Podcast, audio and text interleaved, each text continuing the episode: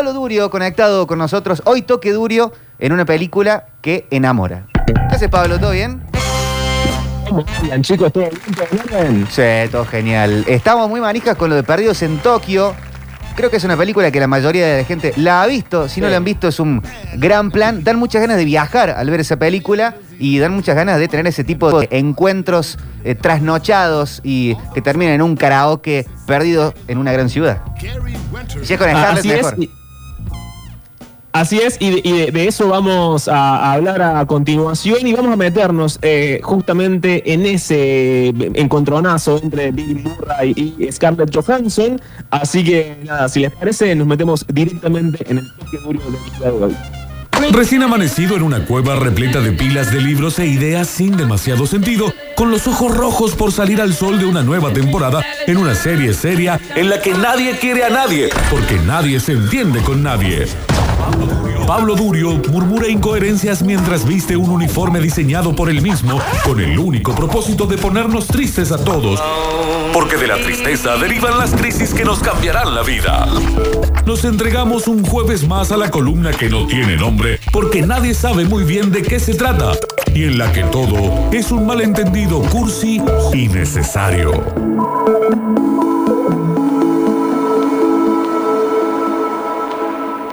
Vamos a ir directamente entonces a Perdidos en Tokio. Eh, vos lo decías muy bien, esta película en la cual Bill Murray se encuentra en un viaje eh, en Tokio, él hace de un actor, digamos, venido menos en el sentido de que ya no se dedique específicamente a lo que debería dedicarse, que es las obras de teatro, o hacer películas, o hacer series, sino que hace publicidades Esto no convence demasiado, la verdad es que lo hace básicamente por la plata, pero ese no es el único problema. Lo que sucede con Bill Murray, lo que sucede con Harris, es que vive una vida opaca, digamos, eh, apagada.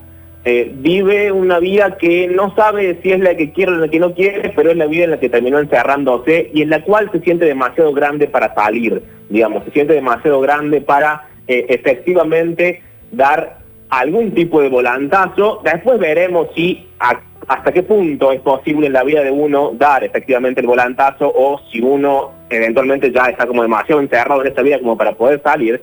Pero eh, este personaje lo que muestra o lo que cuenta es esa como, como, como desazón, ¿no? Sufre su trabajo, sufre el matrimonio, eh, y al, y al mismo tiempo no está enojado con la vida, sino que está como, no sé cómo decirlo, más bien como, como aburrido en todo caso, o hastiado. No está enojado, digamos, no es que llama a la mujer por teléfono y se putean y no la puede ni ver, o odia a sus hijos porque son insoportables, o odia su trabajo, sino que siente como esa sensación y por eso la peli se llama como se llama y sucede donde sucede, esa como sensación de, eh, de lo extranjero, como si eh, efectivamente él, incluso en su propia vida, más allá de estar en Tokio, sintiera como una especie de extranjería constante, esto es, todo parece ajeno a uno, todo parece inabarcable, todo parece eh, incomprensible y para peor, todo parece subrayar esa especie de eh, melancolía sistemática.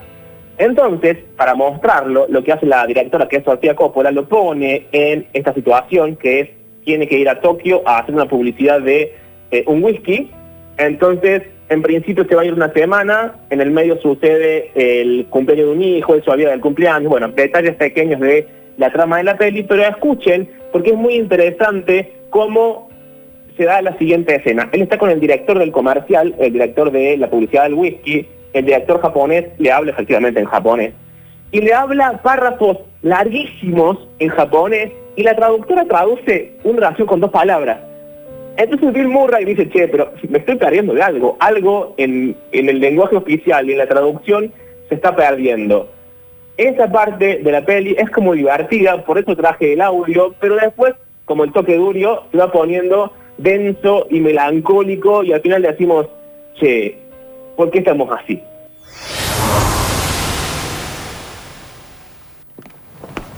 Mr. Bob-san, anota va. 書斎にゆっくりと座っています。そしてテーブルの上にはサントリーウイスキーがあります。わかりますね？感情を込めてゆっくりとカメラを見て優しくそしてあなたの古い友達に会うように言ってください。カサブランカのボギーのように君の瞳に乾杯。サントリータイム。Em, quiere que se gire y mire a la cámara. ¿De acuerdo? ¿Solo ha dicho eso? Sí, mire a la cámara. Ya, pero quiere que me gire a la derecha o, o a la izquierda? あの彼の方はもう準備ができてますそれであのスタートがかかった時にあのカメラの方に振り向く時に左から振り向けばいいのか右から振り向けばいいのかその辺のところはいかがなさいましょうかっていうことなんですけれどもどっちだっていいんだよもう関係ないんだからそんなもの時間がないんだよボブさん。ねだからもう早くあなたもうテンション上げてカメラ見てカメラ目線でゆっくりと。ねパッションがカメラ目にはパッションだよ。分かった？y ah, mm, con intensidad. ¿De acuerdo? ¿Eso es todo? En fin, parecía que dijera muchas más cosas. あなたのあなたの言ってることはウイスキーのことだけじゃないんだから。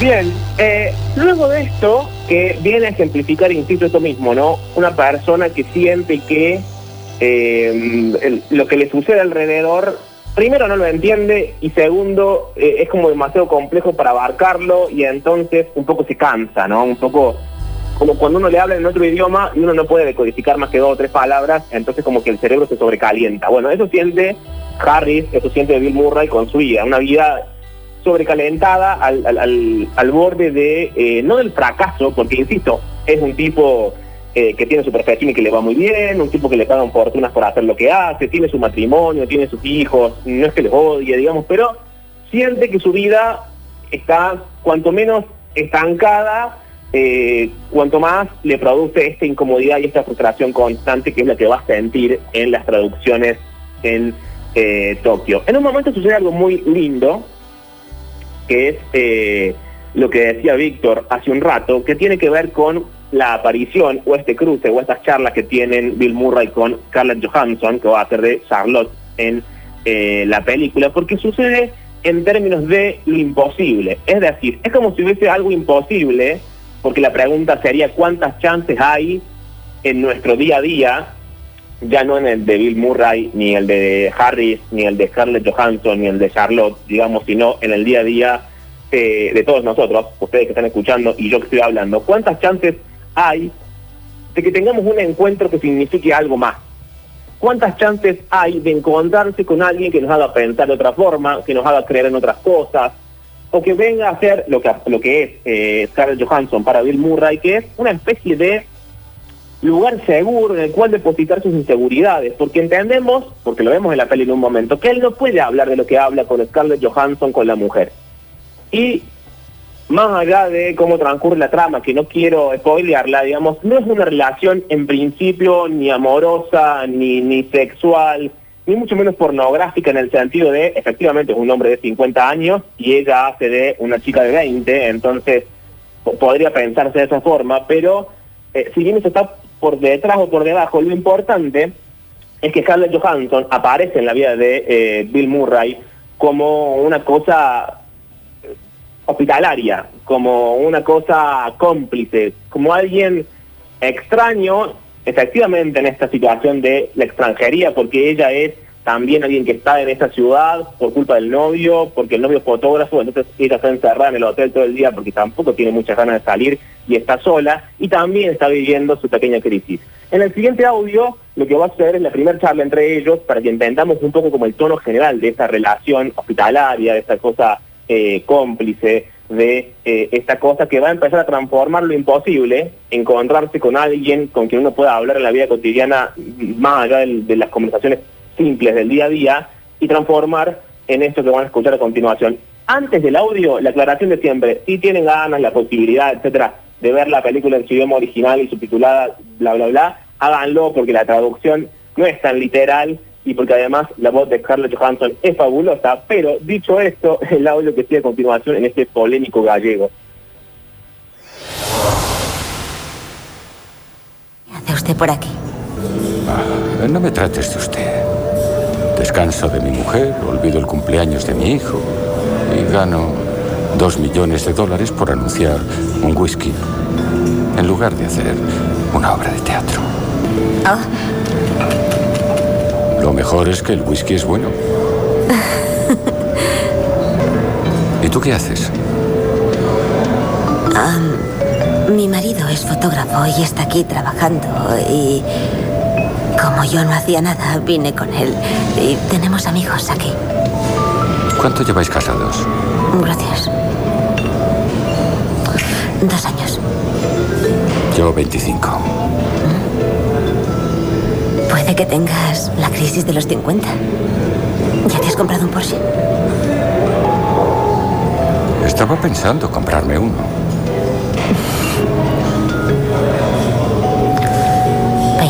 25 años. Eso es impresionante. Piensa que duermo la tercera parte del día. Eso me quita ocho años de matrimonio, así que solo llevo casado 16 y pico.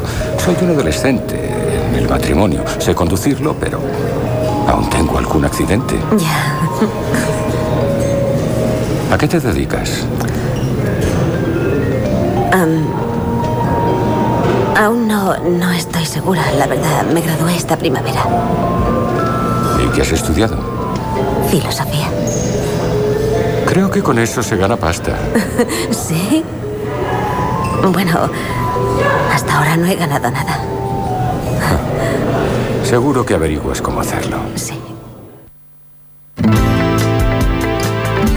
La mayor parte de la peli sucede como en este tono, digamos, no es una película mm, intensa en términos de acción, cosas que se suceden todo el tiempo, sino que más bien es esto, es este nivel de charla entre ellos, eh, más allá de algunas cuestiones divertidas como la situación del karaoke eh, o la filmación del documental de, whisky, pero todo se sucede, digamos, en la, la misma línea. En un momento le preguntan a, le preguntaron a eh, Ricardo Piglia sobre el fracaso.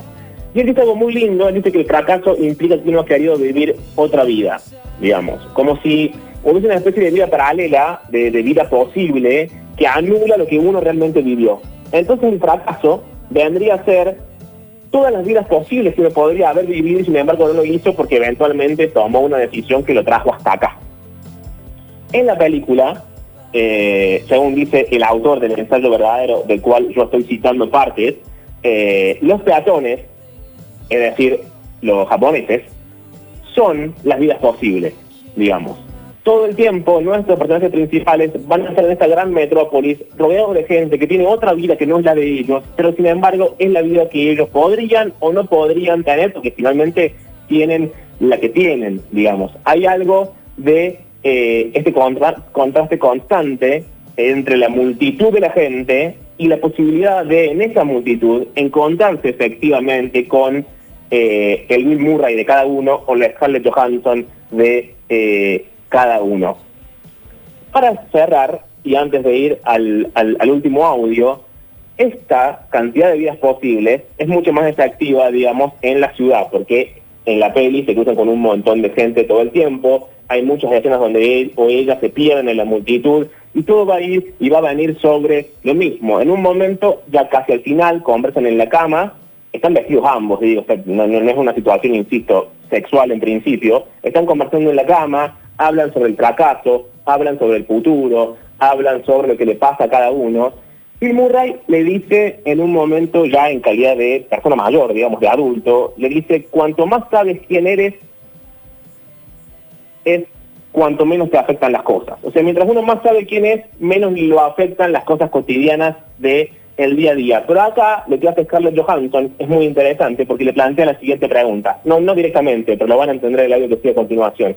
Es como si en esta situación de cuanto uno más sabe quién es, menos te perjudicas, ¿qué sucede cuando uno no sabe quién es en un primer momento, digamos? ¿Qué sucede cuando ese, ese primer enunciado, saber quién uno es, no sucede? Y entonces uno duda, como duda Scarlett Johansson, si va a ser escritora, si va a ser fotógrafa, por qué hace una cosa bien u otra mal, y está atrapada entonces en esa arena movediza que es su propia identidad y de la cual no puede salir. Lo que sigue a continuación es esta misma conversación que yo acabo de contarles y que va a reflejar las dos preguntas que son casi el cierre de la columna ya cotidiano. Primero, quién es cada uno, cómo ha llegado donde ha llegado y si está cómodo con eso.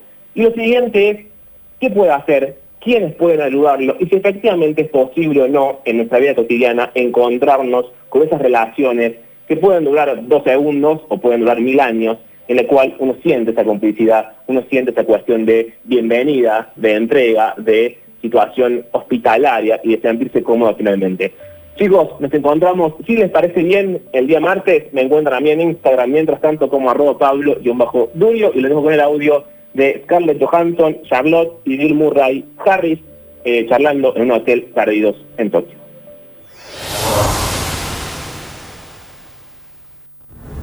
Estoy perdida. ¿Eso tiene arreglo? No.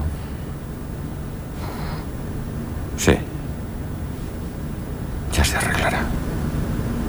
¿De veras? Fíjate en ti. Gracias.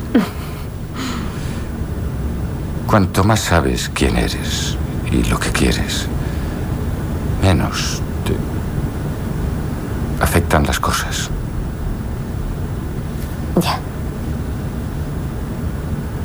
Es que aún no sé lo que quiero ser. ¿Sabes?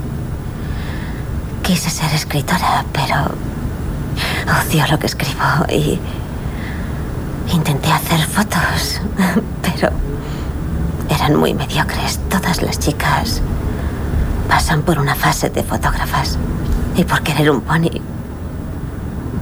¿Sabes si haces fotos tontas de tus pies?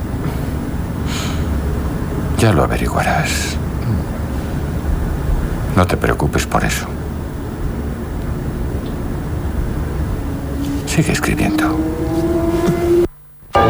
Conductores y oyentes nos abren la puerta una vez más a este shopping abandonado en el que podremos sobrevivir al fin del mundo. ¿Qué importa? Pasen y vean. Pasen y vean. Y elijan la góndola que les quede más cómoda. Esto es Metrópolis 2021.